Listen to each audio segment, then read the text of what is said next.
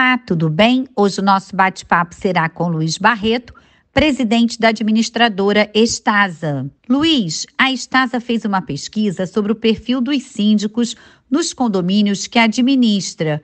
O que chamou mais atenção neste levantamento?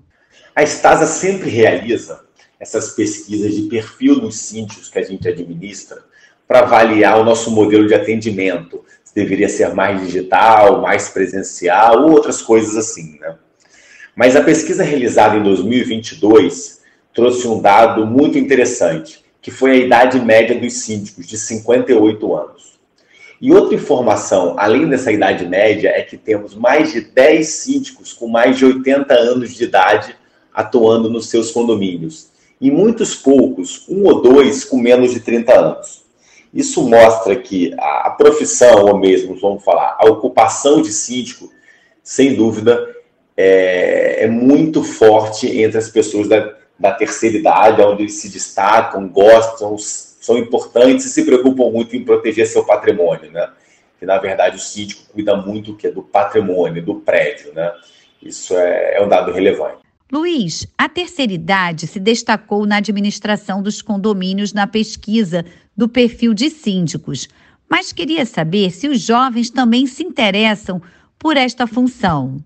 Falando agora da outra ponta, se existe interesse dos jovens em ser síndicos ou de participar da administração do condomínio, eu acho que a resposta simples é não. Mesmo assim, um fato interessante é que para ser síndico, você precisa ser proprietário do imóvel, né? O, o, o inquilino não consegue.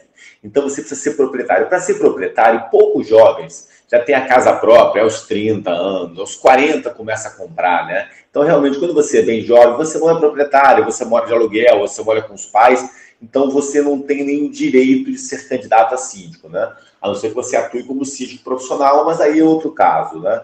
Então, o jovem não tem esse direito e também não se interessa. O síndico precisa ter tempo livre para, durante o dia, conversar com o porteiro, ver uma manutenção, conversar com os moradores.